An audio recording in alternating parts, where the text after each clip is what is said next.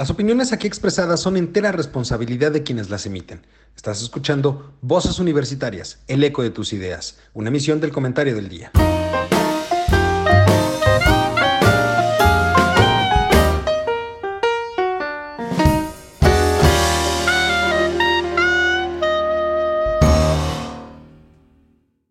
Muy buenas tardes, mi querido público culto y conocedor. Ya es miércoles, miércoles de Voces Universitarias cada semana estamos aquí para discutir diferentes temas de interés para todos. El día de hoy, como podrán haber visto, este programa lo denominamos coyuntura económico, político y social. ¿Por qué?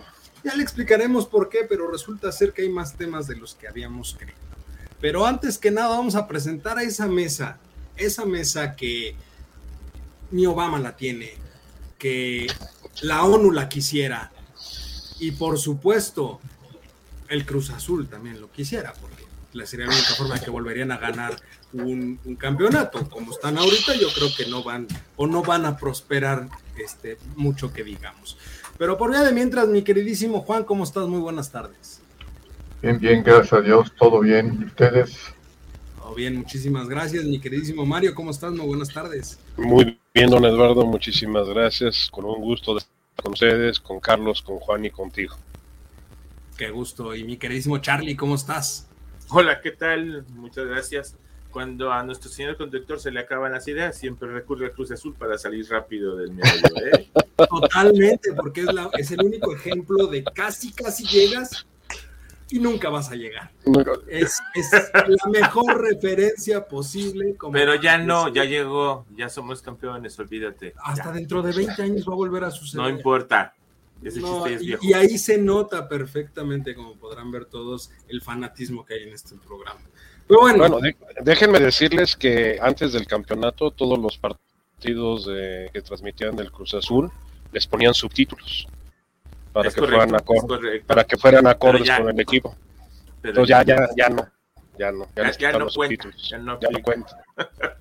Pero bueno, oigan, eh, esta semana hay, hay muchos temas, por eso se, me ocurrió el nombre de coyuntura económico, política y social, porque cuando estábamos platicando de estos temas, cuando pregunté yo qué temas podríamos tratar esta semana, eh, pues prácticamente Mario me puso pues, una lista que, que pues, vamos, no sé, el código de Amurabi se queda corto, no, por supuesto los 10 mandamientos se quedan cortos, es una lista enorme. Entonces, este programa, mi querido público, este programa es, el, día de hoy es de Mario. Mario pone los temas, nosotros ponemos, diría coloquialmente el doctor Araque, él pone los temas, nosotros ponemos el desmadre. ¿Sí o no, doctor? Yo pongo los temas. Tú pones los temas, don Juan. ¿Pero por qué? Mario pone los temas y nosotros ponemos el desmadre. ¿Qué dices? ¿Y yo por qué? ¿Y yo por qué? Dice, yo por qué? Venga de ahí, mi queridísimo Mario, ¿qué temas traemos? Pues mira, creo que la, parte interesante que estamos viviendo, porque de otra manera te diría que es tragicómica, es pues que traemos un problema eh, como acaba de definir Davos. Davos se vuelve a reunir después de dos años, después de que, sí, sí, el inicio, el, eh, el hablar de esto de la conflagración o la tormenta CCC, o sea, esta, esta perspectiva del mundo en base a tres, a tres letras es, que es COVID, conflictos y carestía. O sea, nos estamos enfrentando a un escenario mundial bastante, bastante complejo. Eh, Davos en su arranque inició con la conferencia inaugural con el presidente de Ucrania y pues el panorama que se ha visto en las demás ponencias no es nada, nada halagador ni, positivo. Eso es a nivel macro. Si nos vamos a nivel micro, a nivel nuestro país, pues estamos viendo que traemos ya un descontrol en lo económico, en lo político en lo social. Tenemos el conflicto de la inseguridad como nunca. El día de ayer fue el día de mayor eh, mortandad por homicidios dolosos en la historia del país. O sea, vemos la tragedia de... Que dicho sea de paso, perdón que te interrumpa, ya rebasamos los muertos de Calderón. No, no, Eran, no, totalmente. eran 120 mil 39, me parece, la cifra oficial. Y ahorita este gobierno ya, ya ronda los 120 mil 200, 120 mil 300 por ahí. sí. O sea, ya los Nada más que una pequeña diferencia. Él, él los hizo en, en seis años, a un ritmo de 20 mil por, por año. Aquí vamos con tres años y medio y llevamos la misma, ya rebasamos esa cifra.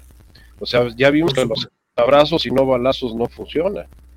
Eh, Ahora- esa- sí, Antes de, que sigas, yo quisiera preguntarles a Juan y, a, Charlie, porque es, es una cifra que hemos mencionado recurrentemente, yo la he mencionado recurrentemente. De hecho, ya con estos nuevos eh, niveles de 100 más de 120 mil muertos, prácticamente el promedio mensual de homicidios dolosos en el país es de 3 mil homicidios al mes.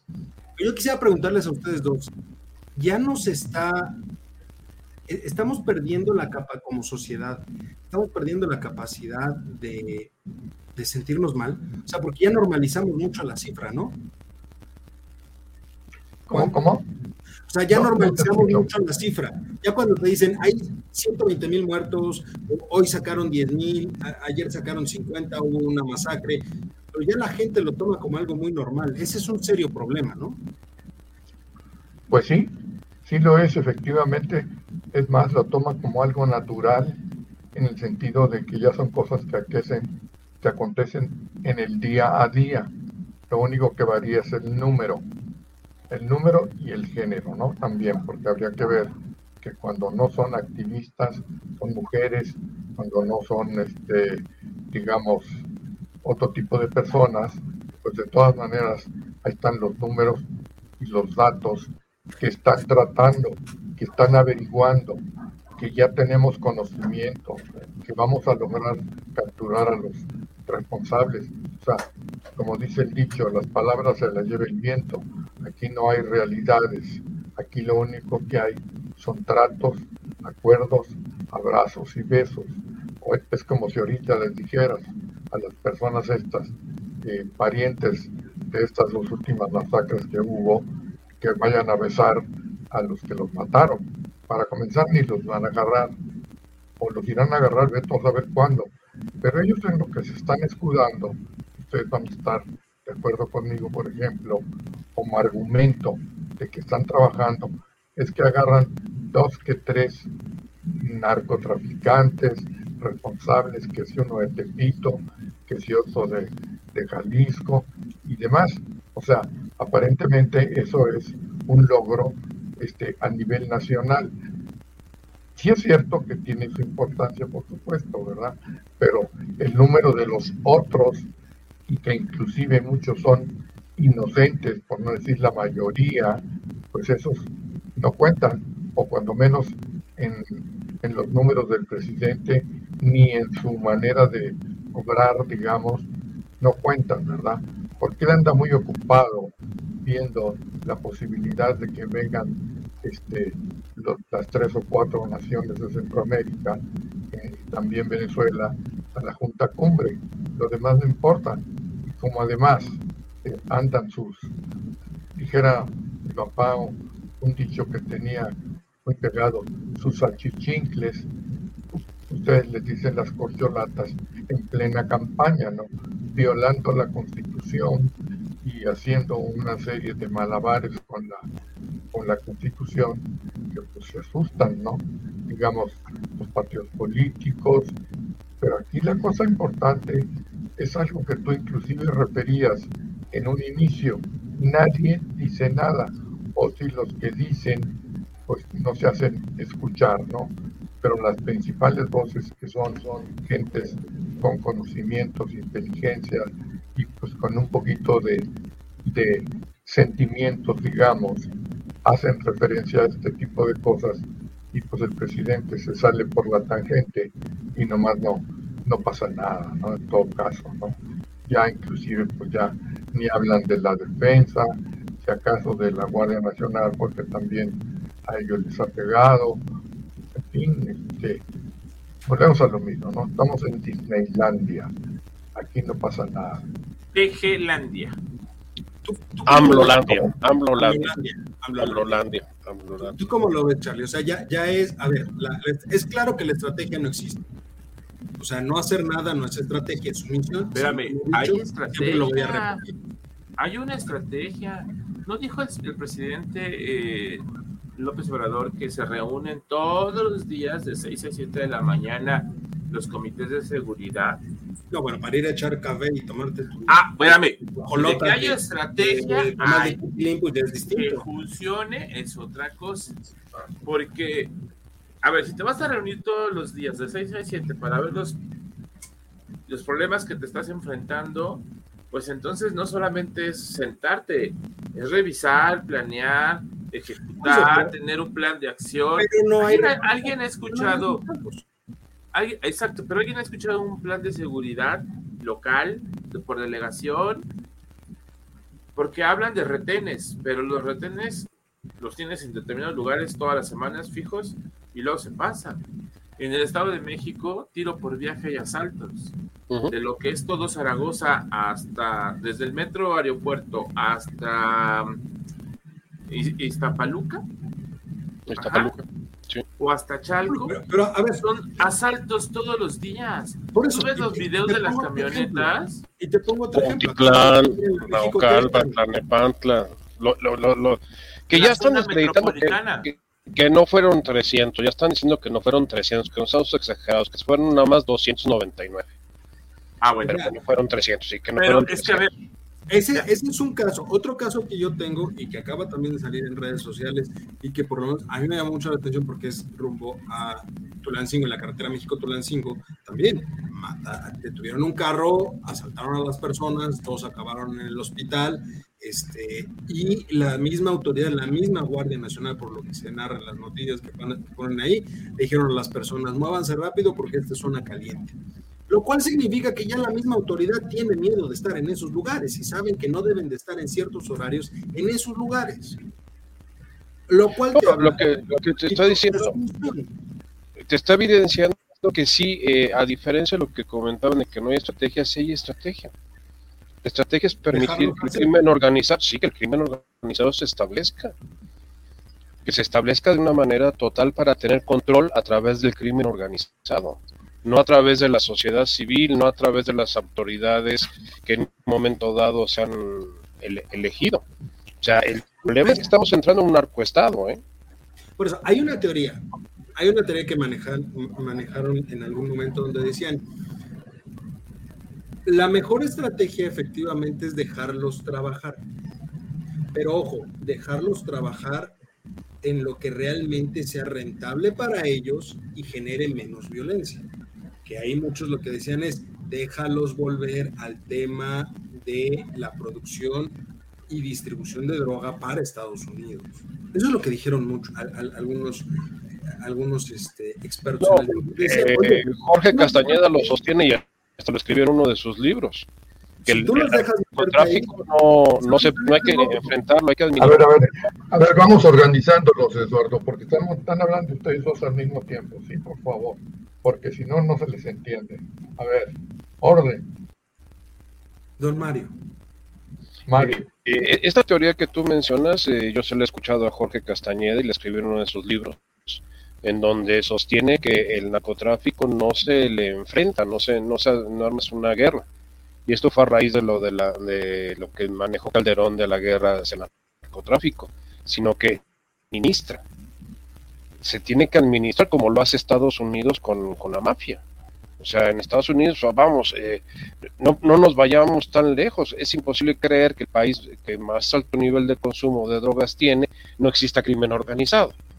Cuando lo hemos visto reflejado en su literatura, en su cinematografía, en, en todo el, desarrollo que, social que ha tenido Estados Unidos, está sustentado por una buena parte por el crimen organizado, pero está realmente organizado y, coordinado con, con, las autoridades civiles. Eh, ¿Qué es lo que se busca? Armonía. Te dejo trabajar, pero hasta este límite. Si te pasas ese límite, entonces sí utilizo la fuerza.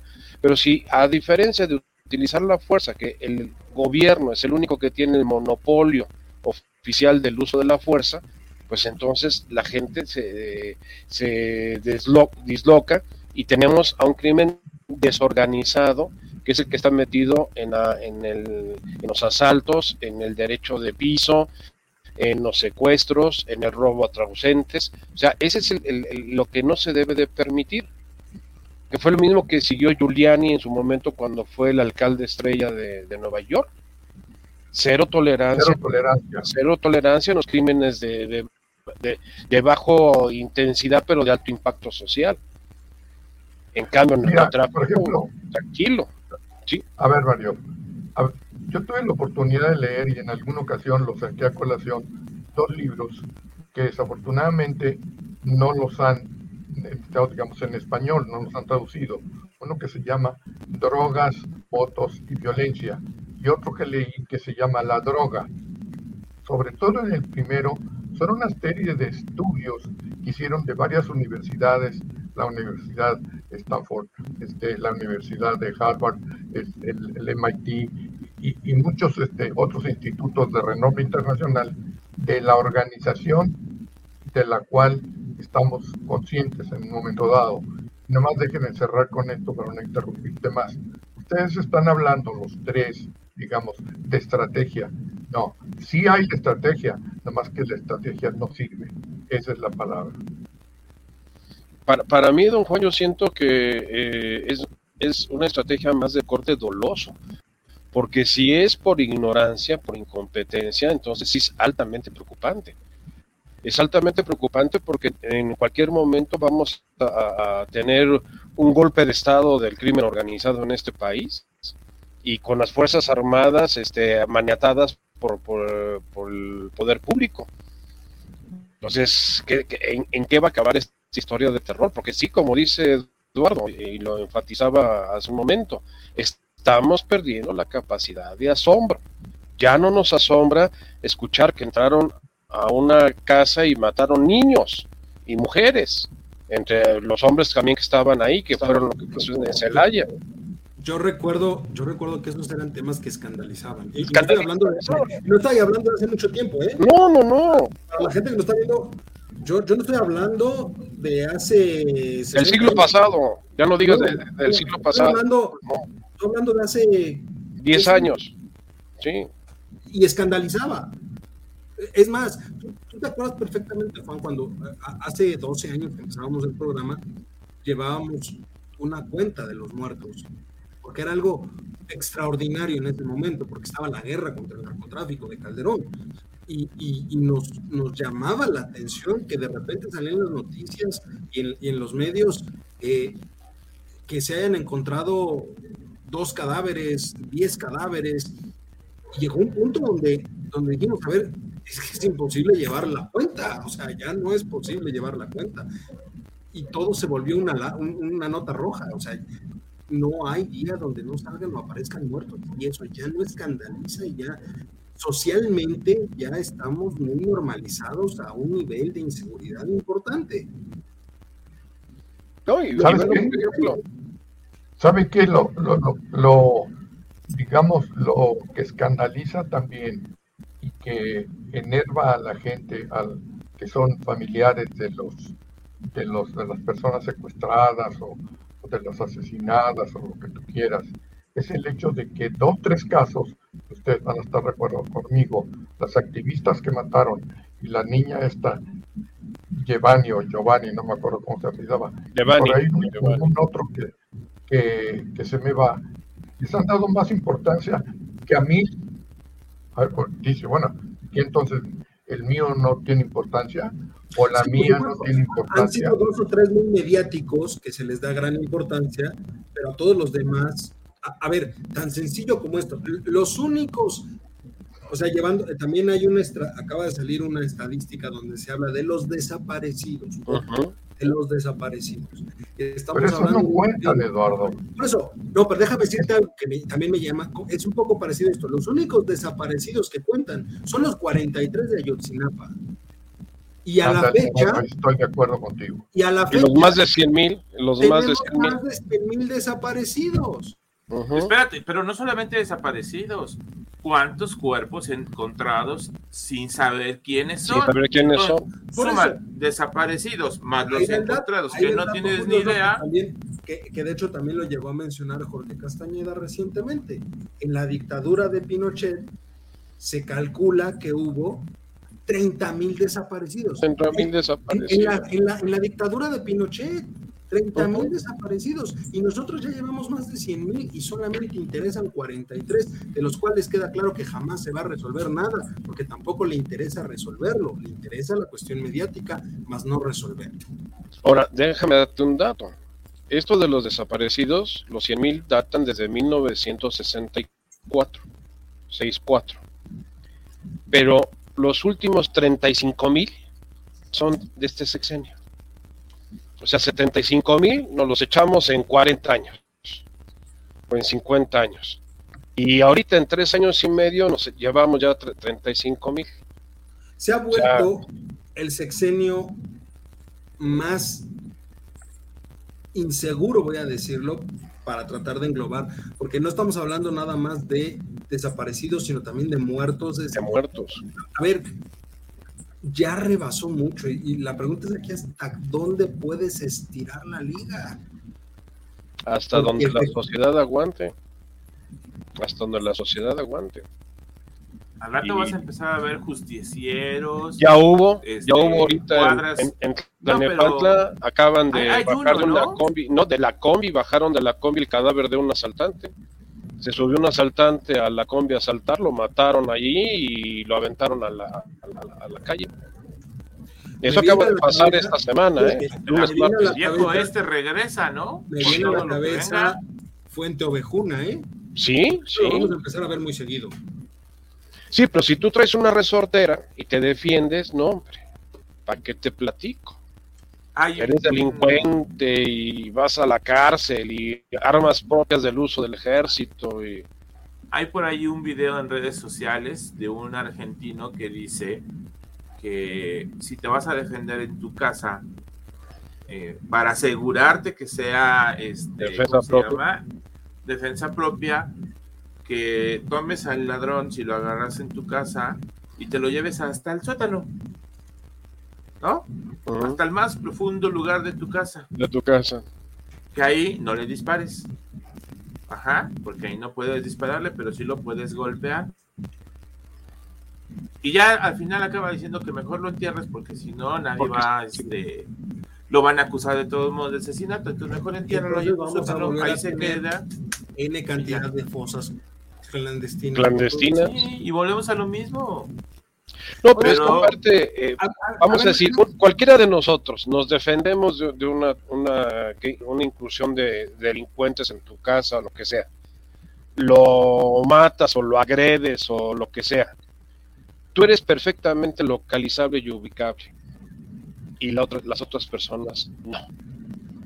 Y cuando vas al Ministerio Público tienes que decir, ahora sí que santo y seña, y el otro no dice nada. Entonces, quien, queda registrado y queda más vulnerable en estado de indefensión es quien, quien acusa en estos casos. Por eso la gente rehúsa ir a hacer este denuncias al Ministerio Público. Por supuesto, porque además lo tienes que identificar. Además. Es cara a cara. Y, y, el personaje en cuestión tiene primos, tiene sobrinos, tiene amigos, tiene Ay, espérate tiene un aliado más. La el señor presidente que, de derechos humanos. No, y el señor presidente que dice que también es, eh, hay que Hablando de eso, yo, yo, quisiera pedirte tu opinión, Juan, de cuatro personas en específico. La secretaria de Seguridad,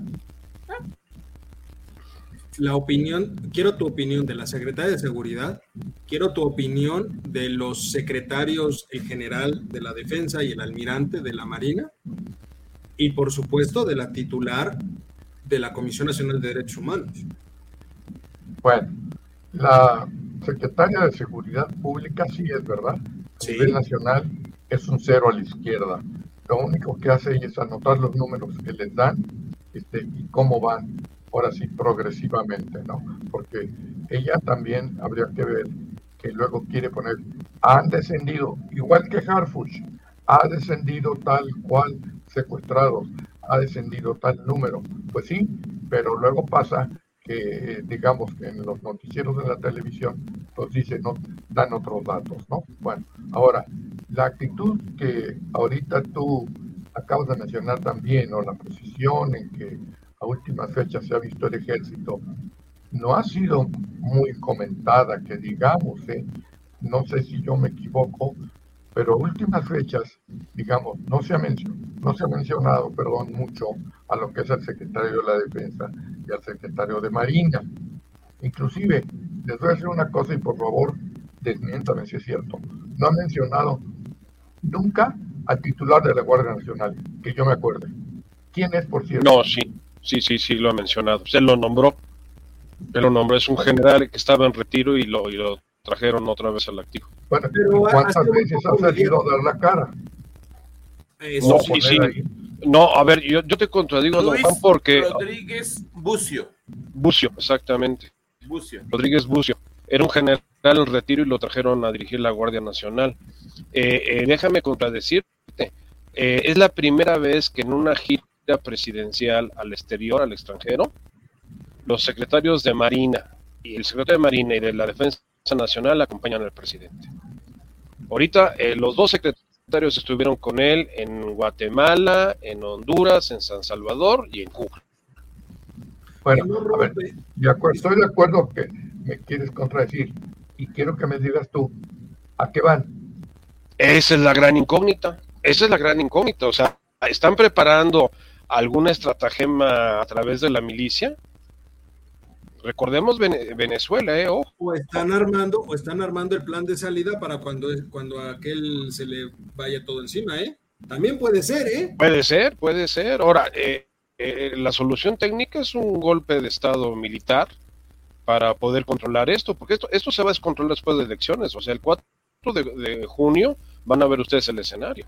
Oye, pero a ver, también algo que se mencionaba muy interesante. Eh, aquí tenemos un choque importante porque el secretario de la Defensa es militar.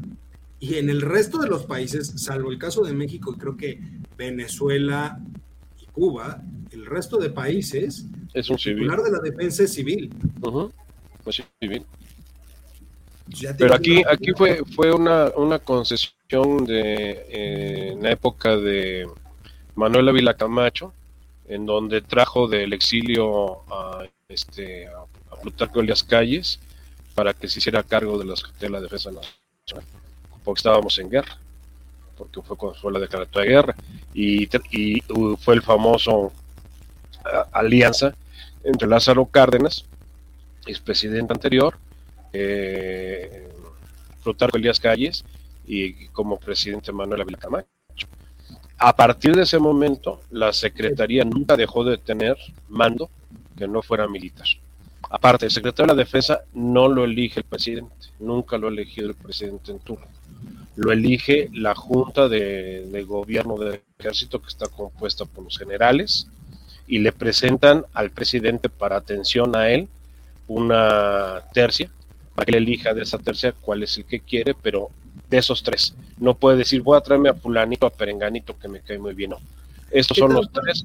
Que también fue la, condescend la, la, la, condescendencia por el hecho de que a partir de ese momento el titular del Ejecutivo no podía ser del Ejército.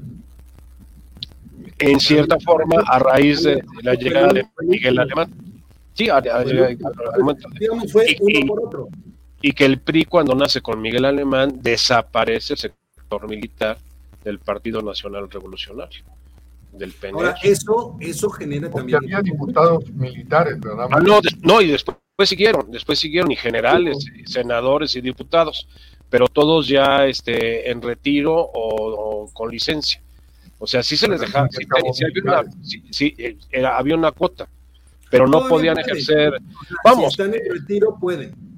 No, y en, en, activo pides licencia y puedes decirle. Fue el caso, por ejemplo, de Cuenca Díaz, del Menegildo Cuenca Díaz, que fue secretario de la defensa con Luis Echeverry y después fue gobernador de Baja California. Entonces, uh, sí, había, sí había, o sea, sí había, pero ya el sector militar oficial dentro del, de, del PRI ya dejó de existir y se sustituyó por el sector popular, por el sector campesino y por el sector obrero. Quienes realmente vinieron a ocupar esa, esa posición de que eran los militares fue el sector popular, lo que es la señora él, se está escudando mucho en el ejército. Y eso Sí. también llama la atención. Sí, Se está escudando sí. muchísimo en el ejército. O sea, no es normal y lo que rompe completamente con todo el pr- protocolo tradicionalista, digámosle de alguna manera, es justamente lo que decía Juan, que hayan ido a la visita a- al extranjero, porque nunca extranjero. habían ido. No, Habían ido por separado, por invitación de sus homólogos. para, para eventos muy especiales. Pero nada más, no en una gira No. presidencial. Eso, Y en las, en las mesas de conferencia estaba el presidente y, a- y ambos lados, el de la defensa y el, y el de la marina. Y después ya venía Marcelo Ebrard y otras gentes que ¿No fue, no crees tú, Charlie, que fue un poquito como para mostrar brazo en el extranjero? Como para que vieran cierta fortaleza en México. Te voy a decir por qué. Yo- diría, a ver. Yo diría Quiero como ponerlo en la guion. mesa. Pe- Perdón, quiero ponerlo en la mesa por una razón. A fin de año se vienen las elecciones en Brasil y es muy probable que Lula regrese al poder.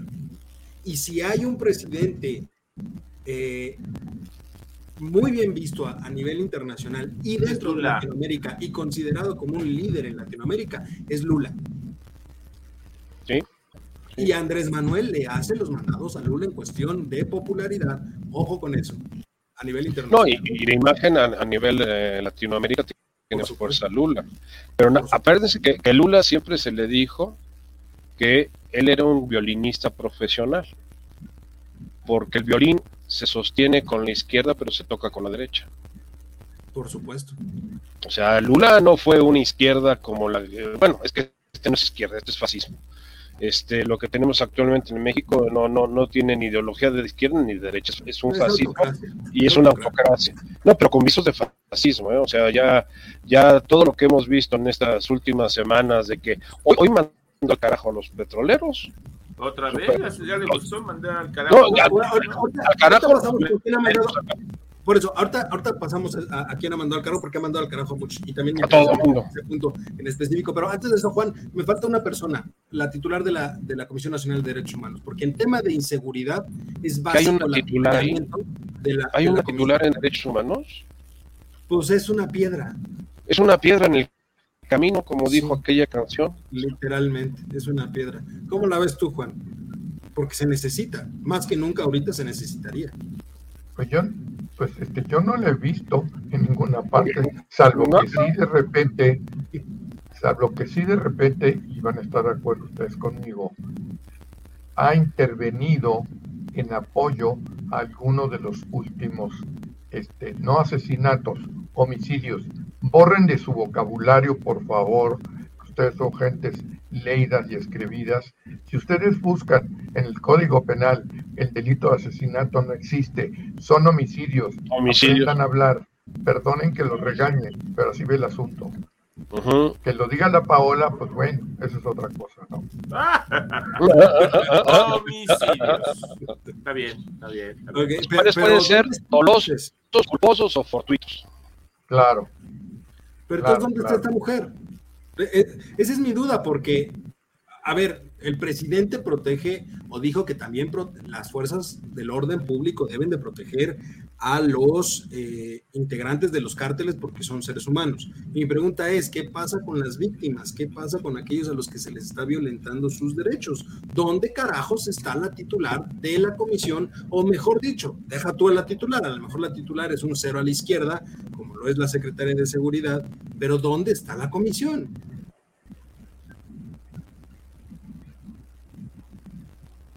Ah, pues no. Y esa es la respuesta. En ningún lado. ¿Quién sabe? No, sí, yo te puedo decir junto con Bueno, este la, la- la secretaria Delfina. Ah, Anda este es otro caso muy bonito. Sí, Oye, Juan. ¿Dónde anda tu amiga Delfina? Es que como ella es delfina, pues entonces no se junta con cualquiera, porque es muy fina. No, pues ya salió, pues acuérdense que fue la que este, habló sobre el aumento de los salarios, pero no había salido para nada Para nada, para, y, na- y Por nada más habló en la tribuna de- de la mañanera, de la reforma, para nada educativa. pero la pregunta es cuál No, por eso, pero sí hizo declaraciones en la mañanera cuando se vino lo de los salarios. Nada Ah, sí, más del incremento. a desaparecer. Exacto. Pero la reforma educativa está este momento la base magisterial no sabe absolutamente nada. Vamos, ni los, ni los subsecretarios de los ramos, o sea, de educación básica y de educación media, saben de qué se trata. Nada más el señor Max Arriaga, que es el, inventor del, de la educación no colonial. el señor Arriaga debería de estar enfocado en, los materiales didácticos. Didácticos. Su chamba, aunque lo dudo. A ver, yo creo que eso es... A ver, sí preocupa porque se puede hacer una reforma por plumazo, ¿eh? No se necesita. Pero independientemente que la hagas por plumazo, a ver, implementala. A ver, implementala. a ver, pueden hacerla por plumazo. Una cosa es hacerla por plumazo y como sucede, como, a ver, como sucedió con el Felipe Ángeles. Lo inauguro, digo que es un aeropuerto, le tomamos fotos, está muy bonito, pero el aeropuerto sirve para dos cosas, para nada y para un carro.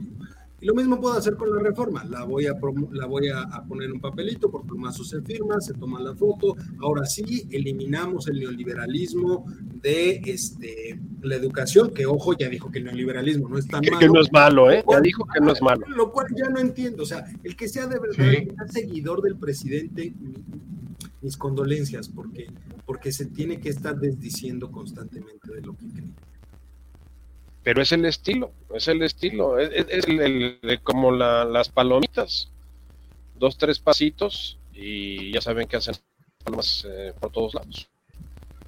O sea, no, no aguanta mucho tiempo el señor, o sea, ya, ya el, neoliberalismo ya no es tan malo, no, no es malo, lo, malo fueron los que usaron el neoliberalismo. Entonces, que sí que ahora ya nos vamos al lado del neoliberalismo nuevamente.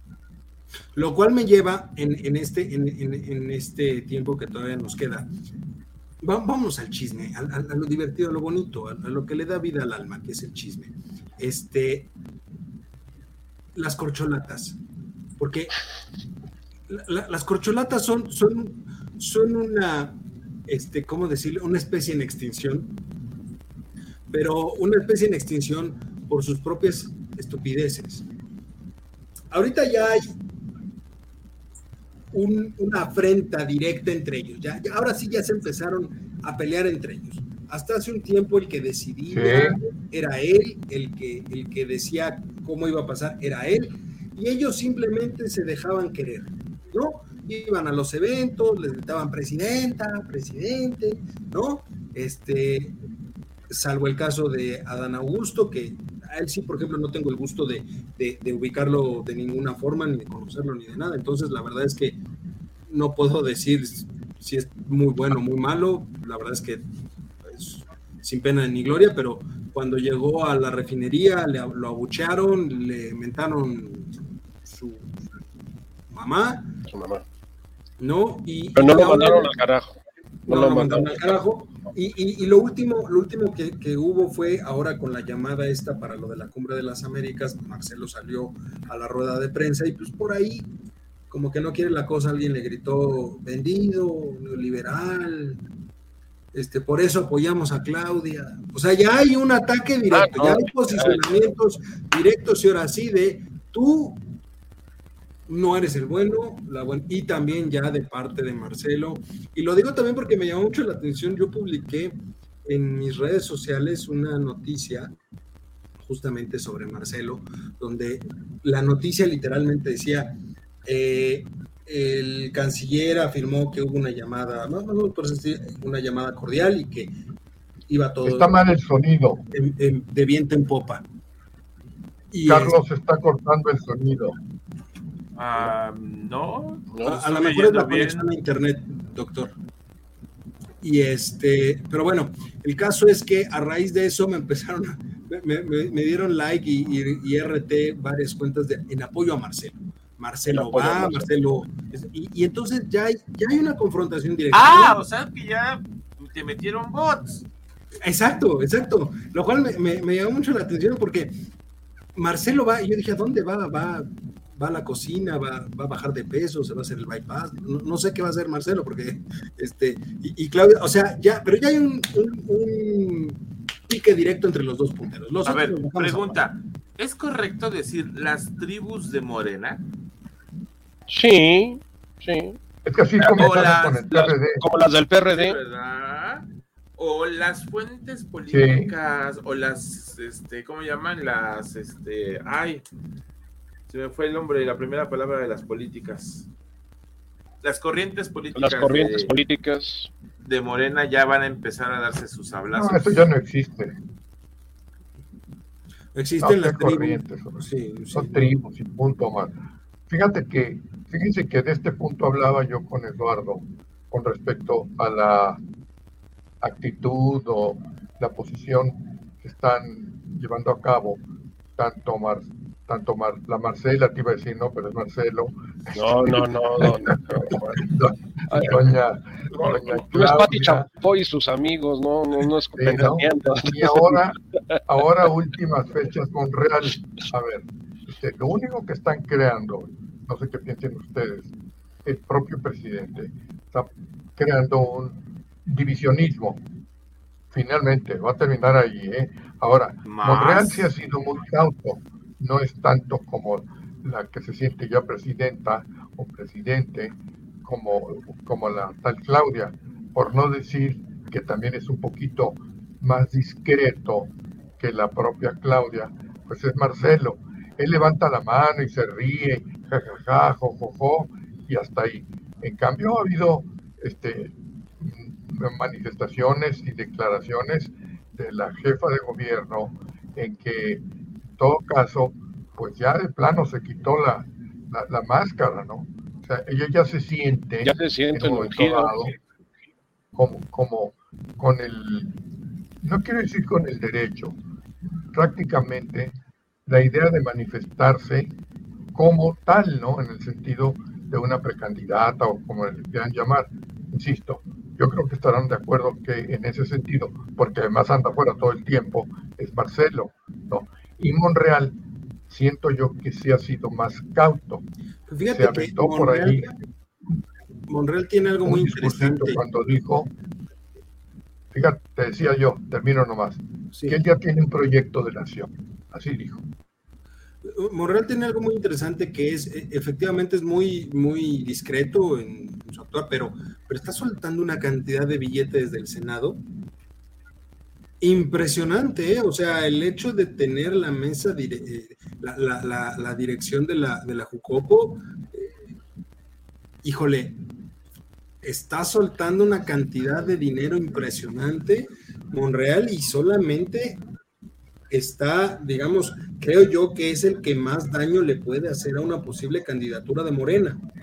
Finalmente, Monreal, bien que mal, puede lograr que muchos de los senadores de Morena lo apoyen. Tal vez no para una candidatura, pero sí para desgraciar la candidatura de, Morena, ¿eh? sea quien sea, Marcelo, O sea, Claudio, quien sea.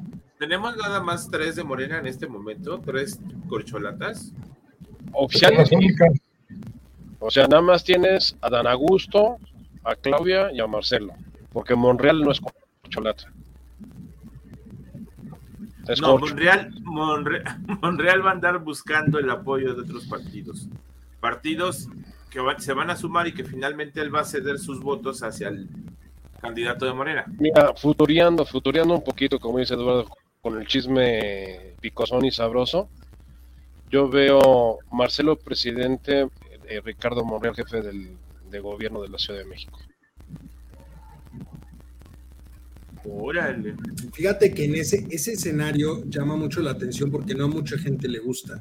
Porque Marcelo, Marcelo es, a ver, Marcelo tiene muchos cadáveres en el closet, muchos, muchos, muchos. Y Claudia no, Claudia tiene muchísimos más, por supuesto, pero, pero la diferencia está en que Claudia, Claudia sí se sometería a Andrés Manuel. Y Marcelo dudo mucho que se someta. ningún presidente se ha sometido al anterior. El maximato sí. Ni- no, ni- no, por eso salieron.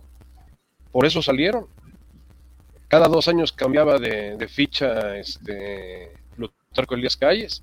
Empezó con Emilio Portes Gil, que fue eh, Ujú, ujú. eh, provisional para que Pero llevara duró seis meses, ¿no? Seis meses. no, otro un año y medio, año y medio, año y medio.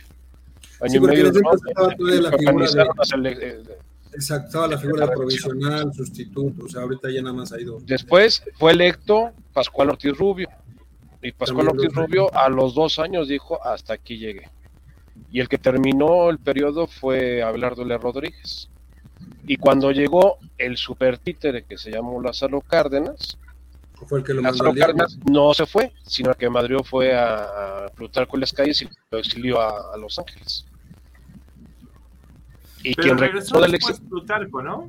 Con cuando Ávila Camacho lo Pero a ver, la guerra. Pero a ver, yo no creo, volviendo a este siglo, yo no creo, yo no creo que Monreal se conforme con la jefatura de gobierno.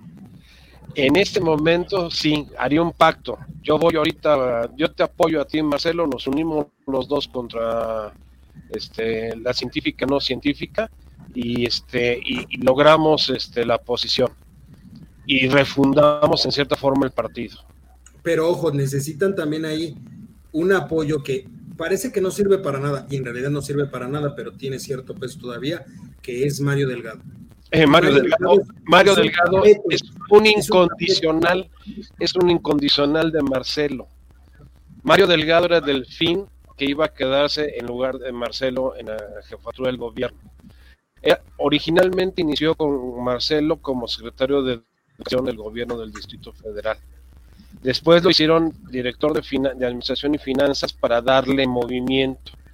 Pero el que los, se les, se les eh, ahora sí que se les brincó fue Miguel Mancera por su super eh, exhibición como procurador de, justicia de la Ciudad de México.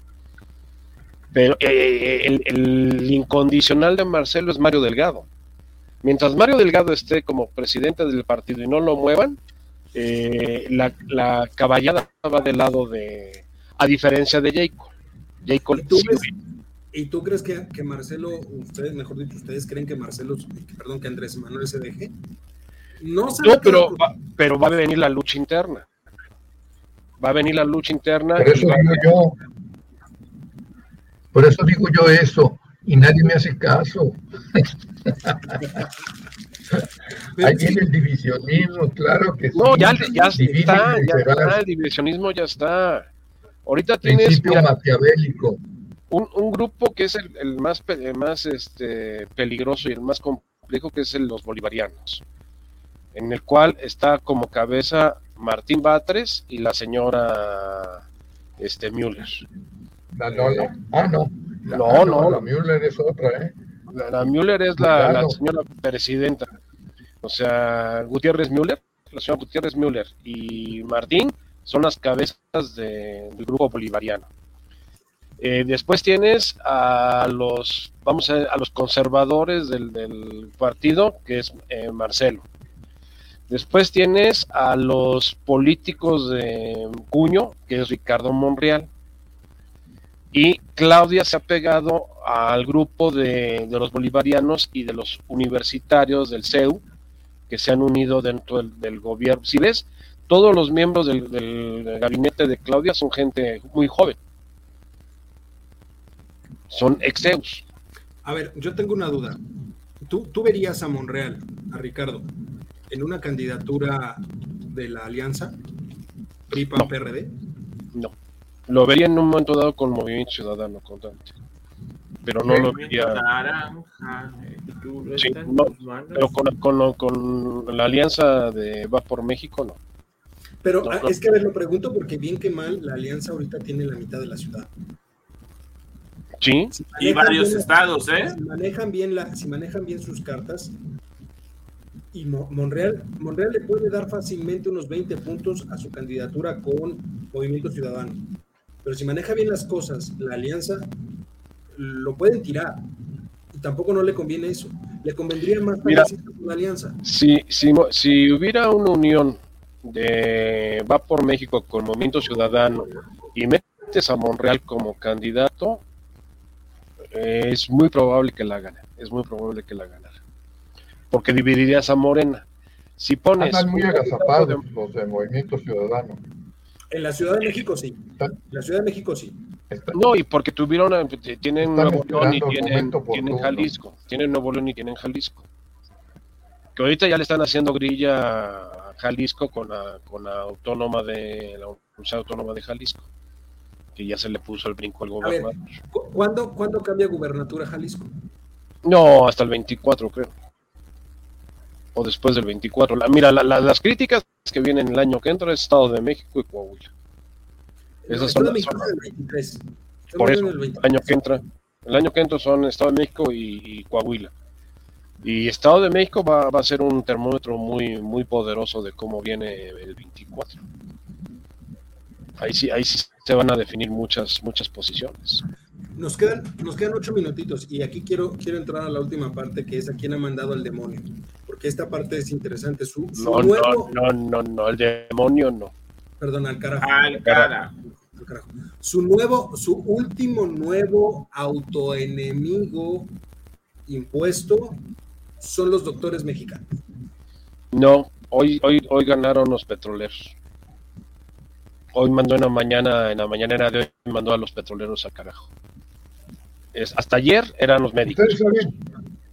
¿Ustedes saben, cómo está funcionando la cuestión esa de, los médicos cubanos? Sí, es una forma de subsidiar a, Cuba. No, pero, pero más hay otra cosa. Este, los vas están contratando nada más por cuatro años. Dos. Dos años. Dos años. ¿Ah, ya los pagaron? Sí, eh, eh, el, contrato para los cubanos es de dos años, o sea, de aquí a que termine el sexenio, y es, este un contrato de gobierno a gobierno, en donde el médico no, no recibe pago por parte del gobierno mexicano, sino que le va a pagar es el gobierno cubano, y el gobierno mexicano le paga al gobierno cubano porque venga. Ahora, siempre se ha hablado y ha salido mucho ruido al respecto de que ni son médicos y lo que son son activistas y que los quieren utilizar para las zonas más este, eh, alejadas y donde está el, narcotráfico marginadas. marginadas ahí mandarlos para ir adoctrinando a ese grupo de personas para que el 24 tengan esa fuerza. Pero a ver, también, también ha habido... Es muy interesante lo que dices, Mario. ¿eh? Pero a ver, también en, defensa un poco de, las, de, estas personas que van a venir, porque también han sacado ya algunos, este, algunos reportajes o investigaciones sobre lo que sucede del otro lado en Cuba. O sea, lo estamos viendo desde este lado, de la perspectiva mexicana, pero desde la perspectiva cubana también lo han mencionado. Esto es trata de personas, ¿eh? Ah, no, el embajador de la... como trata de personas. Está catalogado. Los cubanos. Si no quieres ir, te va mal. No, simple y llanamente vas. Prefieren ir para evitar que sufran las consecuencias sus familiares. Así es. Pero cuando llegan aquí, se les retira el pasaporte, se les dice dónde, cuándo comer, dónde dormir, dónde vivir, con quién hablar, con quién no hablar. A ver, eso en estricto sentido, y no me dejarás mentir tú, Juan, se llama trata de personas. Hoy el embajador de la Unión Europea dijo que fomentar este tipo de actividades es fomentar la esclavitud del siglo XXI. Eso lo acaba de declarar ahorita a mediodía el embajador de la Comunidad Económica Europea, o sea, diciendo, señores, esto no se puede permitir. Es lo que acaba de decir, tráfico de personas. Fíjate que me quedé pensando en el video donde él dice que los conservadores están enojados porque quieren contratar a los este, a los médicos cubanos porque él está preocupado por la salud del país. Y entonces me pongo a reflexionar y me pongo a pensar, ¿y el seguro popular? No, ya desapareció. No, y, el y, las medicinas. Y las medicinas, que lo que poco que se compró, que se caducó en los almacenes porque no se distribuyeron. Entonces, me, pongo a pensar que si lo que quiere es nuestra salud, pues no, es fácil que regresemos a una institución de seguro popular como estaba originalmente, que ayudaba a muchas no, personas. es que también aquí hay, aquí hay que... No, pero es que la frase de él es lo que me mata. Por la salud de los mexicanos. O sea, del pueblo, no, del pueblo. Pero, ah, perdón, del pueblo. Pero, ¿y, ¿y dónde quedó el seguro popular? No, pero a ver, otra, de las, aparte de esa frase, Charlie, otra de las razones que da fue no hay doctores y los doctores que están no quieren ir a las zonas marginadas. A ver, vamos por partes. Primero, el año pasado egresaron 127 mil doctores. Va a empezar, ¿eh? Va a empezar. 127 mil egresados el año pasado. que Este muchos año, de ellos otros están dando 127. consultas en los, este, en los consultorios, valga la redundancia, de las farmacias similares. Ese es 30 uno. pesos, Dos, 40 pesos la consulta. Antes, cuando se les mandaba a las comunidades más alejadas, se mandaban en parejas. Se les daba un subsidio, ¿de acuerdo? Y se les daba cierta garantía de su estadía. Sí. Cuando llegó este gobierno, se manda por persona, se les rebajó a la mitad del sueldo. A ver, si de por sí no tienes recursos en las comunidades más aisladas y aparte lo mandas solo o sola a una zona donde ni siquiera el ejército quiere entrar, porque saben que las cosas están muy calientes, donde están matando a las personas, y tú mandas un doctor, el, crimen organizado, ahí tienen de dos opciones los doctores, y esa ha sido toda la, toda la vida, los doctores en esas zonas o se van o le entran a lo que salga, y lo entran a lo que salga es, van por ellos a medianoche y los llevan para que curen al capo, al hijo del capo, o al que ya balacearon acá, y si se niegan les va peor a ellos. Entonces, tampoco no podemos, eh, lo cual significa, ojo, por lo menos yo, yo lo veo así, si dices que vas a mandar, al, entonces, ¿qué? ¿A los cubanos les vas a garantizar eso? Significa entonces, o por qué a ellos sí se los garantizarías la seguridad y a los mexicanos no. Ahora, ¿cuántos de esos cubanos realmente son doctores y se van a quedar a trabajar? ¿Y cuántos van a ganar el camino hacia Estados Unidos para encontrar su libertad? No, no pueden, porque lo- los traen cooptados, o sea que, como decía Eduardo, les quitan pasaporte, les quitan y tienen a Ah, las familias. tú No, tienen a las familias allá. Ah, no, sí, pero tienen a las familias. Hay muchos que les importa un comino a las Ah, familias, ¿eh? Eso sí, eso sí. ¿Cuántos, a ver, ¿cuántos beisbolistas cubanos has visto que llegan a Estados Unidos o llegan a México y de pronto ya no están jugando el juego porque ya desertaron? Ya se fueron corriendo. ¿Y cuándo regresan? ¿Les Nunca. han importado la familia? No.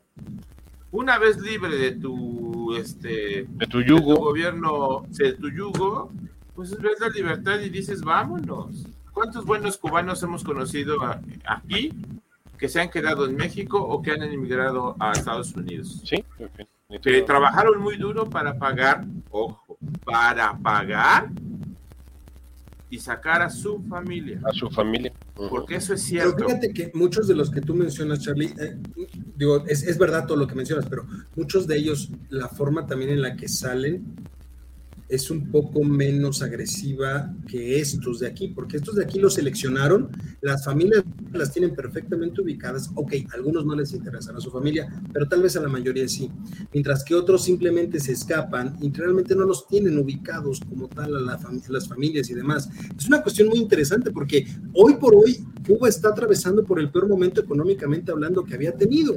Necesitan dinero y lo peor de todo es que el, el gobierno mexicano está dándole los recursos para subsistir. ujú. al- Pero con al- ese al- no va a al alcanzar ese dinero para subsistir a la, a la isla completa. ¿no? Pero es que no nada más somos nosotros, Charlie. Somos parte del problema. A ver, muchas veces se dijo, ¿quieres que desaparezcan los niños de la calle? Deja de darles dinero porque les quitas el negocio a quienes los mandan. Y algunos decían, decíamos inclusive, es que si no les das también les va mal. Es lo mismo que sucede con el régimen cubano. Dices, no los aceptes, pero también no los aceptas. No sé, o sea, es, es, Bueno, es pero compleja la relación. Pudo haberlos mandado a, a Guatemala, pudo haberlos mandado a Honduras. No, bueno, allá fue a regalar otro dinero. O Allá fue a regalar. No, eh, ve el escándalo ahorita de que este Bukele eh, acaba de hacer eh, con lo que le, le mandaron de México los famosos 30 millones de dólares para Sembrando Vida y el programa Construyendo el Futuro. Los, los metió a Bitcoin. ¿A dónde? A Bitcoin. A su moneda. a su a moneda su moneda nacional. nacional. O sea, ya ves que, que invirtió en otra en otra destinó cosa. otra cosa, o sea, pues, a, a mí no me, a mí me das, yo, tú no tienes que pedir este, cuentas de qué hago con el dinero que me des. A ver, salió más cara esa, esa gira por todo lo que fue a regalar a que si se hubiera quedado aquí, ¿eh? Sí, no, definitivamente. O que ese dinero se hubiera usado para apoyos. Aquí no hay un apoyo de nada, de nada. Para medicinas. no hay, no hay. para medicinas. Si lo hubiera Ahora- para medicinas, hubiera sido más redituable. En, en lugares eh, eh, remotos, este, aislados de la República, no necesitas especialistas, necesitas médicos generales. Y la convocatoria que acaba de salir pero más, más que cirujanos generales, ¿dónde vas a operar si no tienes quirófano? Sí, pues hay que sacar una bala de emergencia. Pues sí, pero si no médico, sacas, un médico general lo hace, pero general lo puede hacer. Lo puede hacer. pero la, la, la, la, convocatoria es para especialistas. Para puro especialista. O sea, entonces no van para allá. Tú lo que necesitas en, en, las poblaciones es un médico general, o que antes era el médico familiar que, que ibas y visitabas y te, tenías gripa, tenías diarrea, lo que te pasara y él te curaba. Y, siempre y como es el sistema en el IMSS, primero vas con tu médico familiar, te evalúa y entonces dice, ahora sí, vámonos con el especialista. Y ya te, te, te, te mandan con el especialista correspondiente. Oigan, ya, ya, se nos acabó el tiempo. Este, está muy bueno el chisme. Vámonos al carajo. no, no, no, no. tan lejos, no tan lejos, nosotros nos quedamos Que se vayan, que se vayan. Que se vaya él solito. Nada más antes de irnos. Eh, la Secretaría de Salud emitió una alerta por este ay se me fue por la por la el virus del, del la viruela, no la viruela del mono. La viruela del mono. Gracias ya sabía que se iban a acordar ustedes yo no. Tengo muy mala memoria pero la viruela del mono no ha llegado a México. Según. Según. Es que es para monos no para changos. Sí, y está complicado, ¿eh? Sí, está muy, también han, han, surgido ya casos, hay, hay algunos casos eh, de hepatitis De, hepatitis para niños, resultado del COVID. Del COVID. ¿No? Se necesitan médicos generales y un porcentaje de médicos especialistas por zona. Totalmente de acuerdo, pero finalmente. Iván Suárez, Iván Suárez, por favor. De, Iván, eh, un saludo, Iván. Este, pero efectivamente en zonas muy marginadas, los médicos especialistas se van a los, a los hospitales de zona, a los hospitales generales, y los médicos eh, generales son los que se mandan, digamos, a, ahora sí, como diría el presidente, a las rancherías, ¿no? A, las, a las poblaciones. A las, poblaciones más alejadas. Y, lo que hoy están contratando son médicos especialistas, lo cual especialistas. no se entiende esa parte, ¿no? Pero bueno, este... Bueno, pues, déjame decirte que, que, a ver, y aquí sí, la gente que hizo este que levantó olas eran los médicos especialistas, porque lo que van a traer son médicos especialistas cubanos. No se sabe qué van a traer, no se sabe bueno, Eso fue lo que dijeron. Y entonces los médicos mexicanos dijeron, especialistas, aquí estamos, aquí hay un montón. Aquí hay un montón. Y levantaron la mano. Pero ya de todo mundo lo volvió a decir, o sea, yo creo, a ver, dijo algo muy claro el, tabasqueño en, su show cómico mágico musical.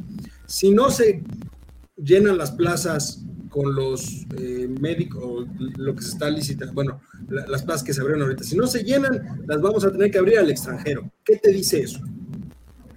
No se van a llenar y van a traer gente del extranjero. ¿A quién? No me sorprendería que ahora traigamos venezolanos, que traigamos este, hondureños, que traigamos...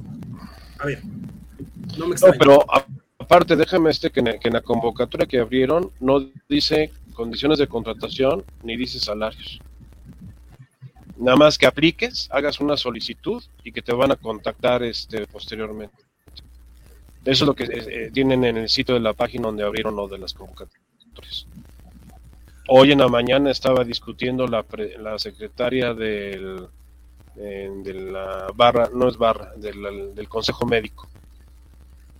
El Consejo Médico está, está discutiendo. Señores, ya, ya entramos a la página, estuvimos revisando, no dice absolutamente nada Nada más lléname esta, estos datos y nosotros... La plataforma de transparencia más o menos arroja sueldos para médicos generales en zonas marginadas de alrededor de 8 mil pesos mensuales. 8 mil pesos mensuales.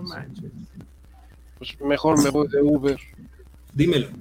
Así, o sea, en zonas marginadas, 8 mil pesos mensuales. 4 mil quincenales. Eh, en las farmacias ganan más. Por supuesto, por eso termina vendiéndose para allá. ¿Quién, agarraría, ¿quién agarraría una plaza en, ahí en Nueva Italia, en Michoacán, por 8 mil pesos mensual? No, pues nadie. Y con ese riesgo.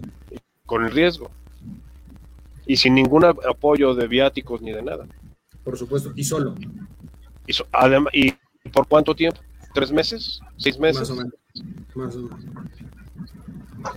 Pero bueno, vámonos, oigan, vámonos, hay mucho que hablar, y, y, es un tema que tendremos constantemente, y híjole, a ver cómo se viene, a ver cómo se vienen las cosas. Pero bueno, por vida de mientras, este, muchísimas gracias Mario, muchísimas gracias Charlie, Juan, muchísimas gracias, pero sobre todo muchísimas gracias a usted que nos estuvo viendo.